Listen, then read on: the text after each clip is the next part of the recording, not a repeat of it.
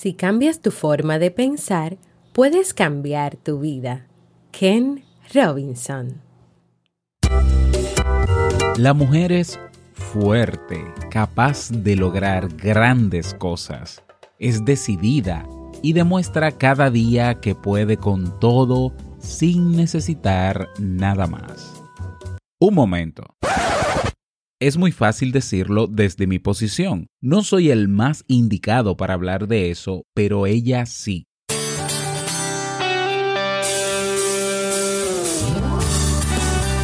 Jamie Febles, psicóloga, escritora, madre y esposa, conduce este programa donde cada lunes te trae contenido de valor para que tú, mujer, puedas valorarte, amarte y empoderarte y así lograr lo que te propongas.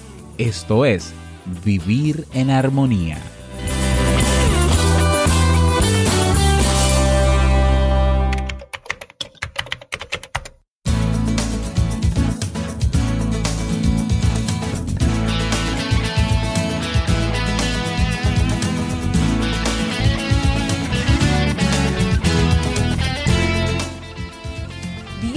Y bienvenidas al episodio número 63 de Vivir en Armonía. Mi nombre es Jamie Febles y estoy muy contenta de poder encontrarme compartiendo contigo en este espacio.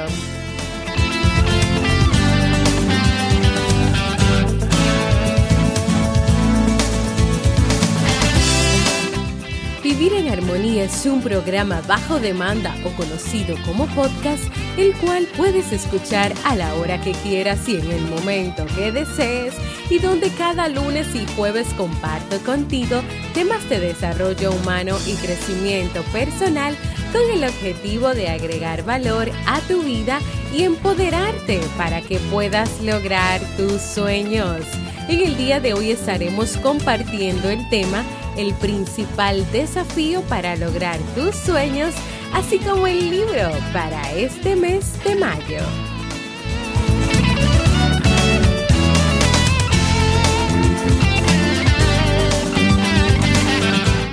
Entonces, ¿me acompañas?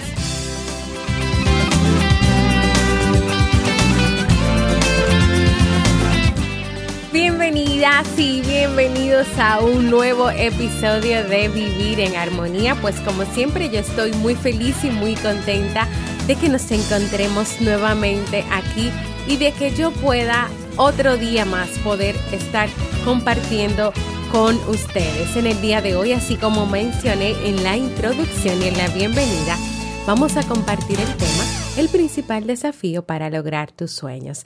El lunes estuvimos compartiendo una reflexión muy linda, muy interesante sobre el miedo y sobre cómo este puede impedir que nosotros logremos nuestros sueños. Pues en el día de hoy vamos a hablar sobre el miedo, pero desde el punto de vista de ese miedo a lo que pueden pensar los demás sobre lo que queremos hacer, sobre nuestros sueños, sobre nuevos pasos o sobre nuevos caminos que como personas pues que queremos dar y queremos tomar. Y siempre viene esta pregunta, ante algo nuevo que tú quieres hacer o ante algo que tú siempre has querido hacer. ¿Y qué pensarán los demás? ¿Y qué pensarán mis padres o qué pensará mi pareja o qué pensarán mis amigos? Encontrar tu elemento, y sabemos que la palabra elemento se refiere a tus sueños, a tus pasiones, a las aquellas cosas que tú quieres lograr y que quieres hacer, puede ser un desafío en muchos planos. A veces el desafío está en el interior de ti misma o de ti mismo o en la falta de confianza que tienes o también en el miedo al fracaso o el miedo al que dirán. A veces la verdadera barrera la forman las personas que están a tu alrededor. Aquellas personas que no aprueban tus sueños, que no aprueban tu visión. Aquellas personas que no aprueban lo que tú quieres y deseas hacer. Susan Jeffers, autora del libro Aunque tenga miedo, hágalo igual, escribe con pasión y elocuencia acerca de los miedos persistentes que impiden a tantas personas vivir su vida con plenitud y contribuir al mundo. Estos temores incluyen el miedo al fracaso, el miedo a no ser lo suficientemente buena o bueno, el miedo a que descubran que quieres algo, el temor a la desaprobación, a la pobreza y a lo desconocido.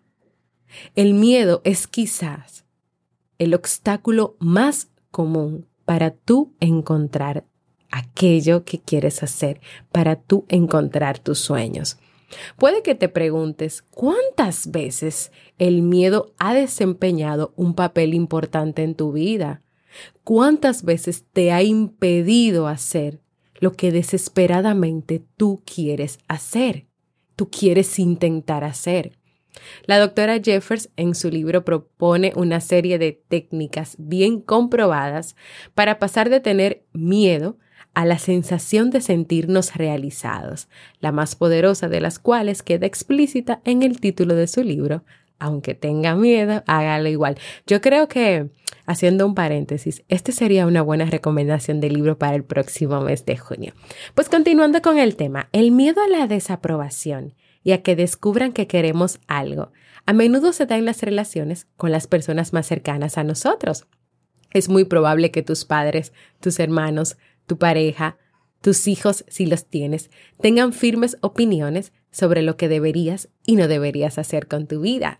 Desde luego tal vez estén en lo cierto y tengan un papel positivo como mentores a la hora de estimular tus verdaderas habilidades. Pero también, y tienes que tener presente, pueden estar completamente equivocados o equivocadas.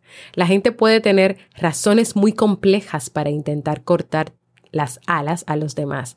La gente puede tener razones muy complejas para intentar cortarte las alas. Tal vez el hecho de que escojas un camino diferente no se adecua a sus intereses o les complica la vida y creen que no se lo pueden permitir, que no te lo pueden permitir. Y mira, cualesquiera que sean las razones, alguien que te impida hacer aquello que amas o incluso ir tras ellos, te pueden provocar una intensa frustración.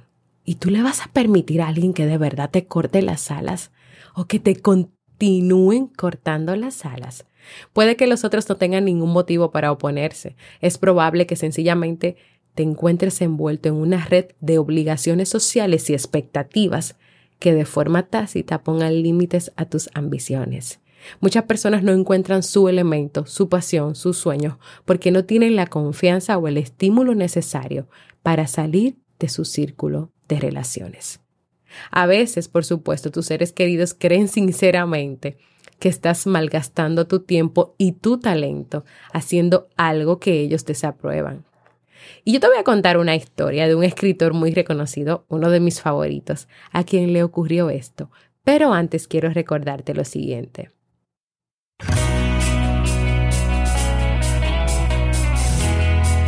Síguenos en las redes sociales, Facebook, Twitter o Instagram como Jamie Febles y no olvides visitar el blog jamiefebles.net.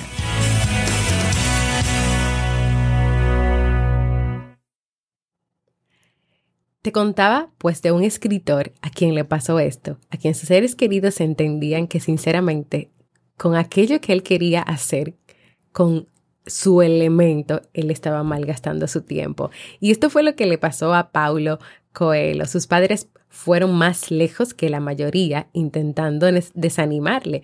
Le enviaron repetidas veces a una institución psiquiátrica, así, así como lo oyes, donde le sometieron a terapia de electroshock, porque ellos lo querían. La próxima vez que te sientas culpable, a ti que eres papá, por haber reñido a tus hijos, a lo mejor te consuela no haber recurrido a las técnicas de los Coelho. Pero sí, miren, la razón por la que los padres de Paulo Coelho lo ingresaron en un manicomio fue que de adolescente le apasionaba la idea de llegar a ser escritor. Pero Pedro y Ligia Coelho creían que así Paulo Coelho malgastaría su vida le aconsejaron que escribiera en su tiempo libre, si necesitaba hacerlo, pero que su verdadero futuro estaba en ser abogado, en la abogacía. Cuando Paulo insistió en que quería dedicarse al mundo del arte, sus padres creyeron que no tenían otra opción que enviarle a una institución mental para que le sacaran esas ideas destructivas de la cabeza. Ellos querían ayudarme, dijo Coelho, tenían sus sueños. Yo quería hacer esto y aquello, pero mis padres tenían otros planes para mí. Llegó un momento en que ya no podían controlarme y estaban desesperados. Así que sus padres lo ingresaron tres veces en el manicomio. Sabían que su hijo era muy listo, creían que tenía una carrera prometedora por delante e hicieron lo que creían que tenían que hacer para que fuese por el buen camino.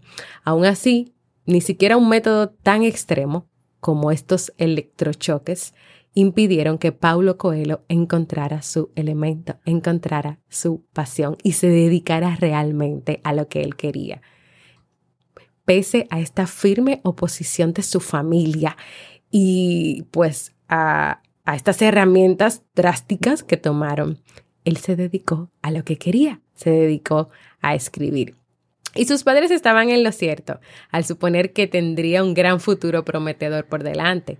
Pero ese futuro no tenía nada que ver con ser abogado, tenía que ver con ser escritor. La novela El alquimista, una de ellas, fue un best-seller internacional del que se han vendido más de 40 millones de ejemplares en todo el mundo. Sus libros se han traducido a más de 70 idiomas y es el escritor más vendido en lengua portuguesa de todos los tiempos. Su radio de acción creativo se extiende a la televisión, los periódicos, incluso a la música pop, porque ha escrito letras de varios éxitos musicales del rock brasileño. Es muy posible que Paulo Coelho hubiese llegado a ser un eminente abogado. Sin embargo, su sueño era escribir. Y aunque sus padres trataron firmemente de llevarle por el buen camino, se mantuvo centrado en su elemento. Y luego que te cuento esta historia de este escritor que tal vez has leído algún libro de él o lo has escuchado y tal vez no sabías cómo él tuvo que luchar por realmente vivir hoy su elemento y no hacer lo que sus padres entendían que era lo mejor para él o lo que sus padres entendían que era la carrera que le iba a permitir consagrarse y ser el mejor. No, él luchó por su elemento. Su elemento era escribir, lo que le apasionaba era escribir y es lo que hoy está haciendo. Has luchado tú, estás luchando tú por aquello que tú quieres lograr, por aquello que tú quieres hacer. ¿Estás estudiando tú en la universidad la carrera que tus padres te pidieron que estudiaras? ¿O estudiaste la carrera que tus padres te pidieron que estudiara? ¿O que la sociedad o que las personas a tu alrededor te empujaron a estudiar? Lo hiciste, está bien. Pero ¿y ahora? No ha llegado el tiempo de que hagas lo que tú quieres hacer, que cumplas tus sueños, que lleves a cabo esa visión de vida que tú quieres realizar. Muchas personas para poder lograr sus sueños, para poder encontrar su elemento, tienen que apartarse por un tiempo de su familia, al menos durante un tiempo, para llegar a ser las personas que necesitan ser. Otras personas deciden tomar el camino menos cómodo y aceptan pagar el precio de tener relaciones problemáticas, vacaciones familiares tensas e incluso, como el caso de Paulo Coelho, perder algunas células cerebrales pero a la larga estas personas reportan considerables grados de satisfacción y realización personal. Consiguen hacer caso omiso a sus seres queridos para no tener que pagar el precio de renunciar a sus sueños. ¿Estás tú pagando hoy el precio por renunciar a tus sueños? Y si lo estás haciendo, ¿crees que es tarde? ¿Crees que no puedes hacer nada? ¿Crees que no pueden cambiar las cosas? Pues yo te digo que las cosas pueden cambiar hoy que tú puedes comenzar a caminar hacia aquello que tú quieres lograr. Y que si tú no estás haciendo hoy lo que tú quieres hacer, no es tarde, no es tarde. Tú puedes hacerlo. Así que nada, espero que este tema del día de hoy pueda motivarte, pueda invitarte a reflexionar y sobre todo a tomar decisiones y actuar. Y en lo que yo pueda ayudarte, pues tú sabes que aquí estoy. Quiero invitarte a que compartas conmigo cómo te sientes, qué te gustaría lograr en tu vida, si te han gustado los temas, o también puedes enviarme un saludito dejándome un mensaje de voz en jamiefebles.net barra mensaje de voz, porque para mí es muy importante escucharte. Y ahora vamos a pasar al segmento Un libro para vivir.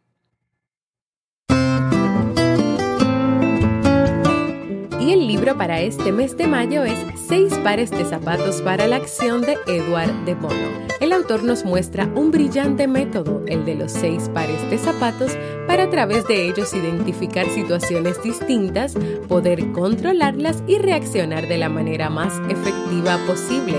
De Bono explica los acontecimientos y las acciones asociadas con cada uno de los distintos tipos de zapatos y nos dice que si bien todo el mundo puede dominar una forma particular de acción más que otra, la persona que alcanza finalmente el éxito será aquella que domine las seis maneras de actuar y sepa usar la que corresponde a cada situación.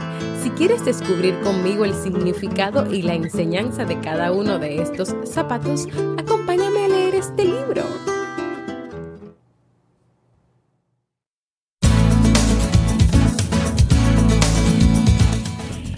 Como hemos llegado al final de Vivir en Armonía en este episodio 63, quiero invitarte a que te suscribas al boletín general para que cada semana puedas recibir contenido de calidad en tu correo electrónico. Para hacerlo, entra en jamiefebles.net y en la portada hay un espacio que dice correo electrónico, escríbelo ahí y luego presiona Me Atrevo. También quiero invitarte a formar parte de nuestra comunidad exclusiva de Facebook de este podcast Vivir en Armonía, donde podrás compartir tus experiencias, sugerencias, donde recibirás cada, cada, día motivaciones y donde también le damos seguimiento a este libro que estamos leyendo en el mes de mayo. Invitarte a que también visites mi página web donde no solo encuentras el contenido de Vivir en Armonía, sino también artículos escritos sobre relaciones de pareja y familia y donde puedes descargar de forma gratuita mi libro Aprendiendo a ser mamá. Y por último, y si aún no lo has hecho, que te suscribas a cualquier plataforma para podcast como Evox, iTunes, Spreaker y así recibas directamente las notificaciones de los nuevos episodios. Y claro, si quieres y puedes, dejas tus comentarios y valoraciones positivas. Gracias por escucharme. Para mí ha sido un honor y un placer compartir contigo. Y nos escuchamos el próximo lunes en un nuevo episodio de Vivir en Armonía.